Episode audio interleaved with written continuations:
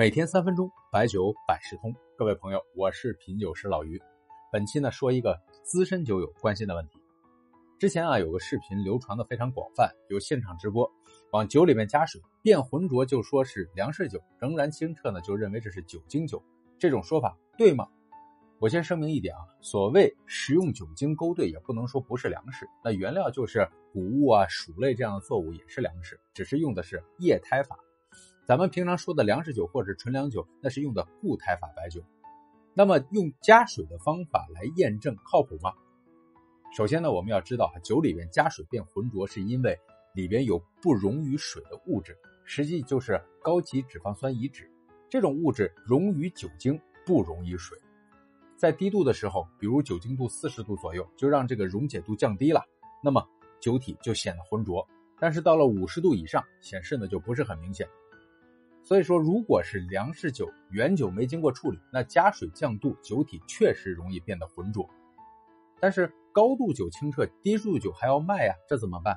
那浑浊的消费者也肯定不会去买啊，这不是古代喝着浊酒，心里肯定很忐忑呀。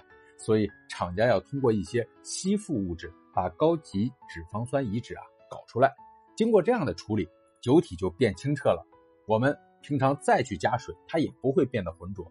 那这些低度酒也是粮食酒，也是固态法，所以说呢，就不能说这个方法一定能够区分粮食酒还是酒精酒了。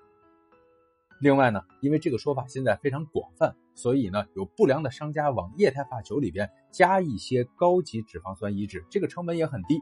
当信奉这种说法的消费者做试验的时候，一看，哎呦，变浑浊了，那就相信这就是粮食酒。其实呢。至多只能证明是否含有高级脂肪酸乙酯，或者是高级脂肪酸乙酯的含量高还是低。所以对我们来说呀，还有一些方法，比如说倒酒的时候，这个长酒线的这个粘稠度，关灯看火焰的这种颜色是黄色还是蓝色，这些方法呢，只是从一个相对片面的角度去衡量酒质。相反呢，也特别容易给造假者提供浑水摸鱼的土壤。所以呢，我们品评酒质。还是要从口感、渠道，甚至是价格上来做一个综合的评判。追求一招鲜，反而让小人钻了空子。不如认准几款喜欢的酒，感受酒的醇厚，不用操心别的。就像苏轼说的：“有道难行不如醉，有口难言不如睡。先生醉卧此时间，万古无人知此意。”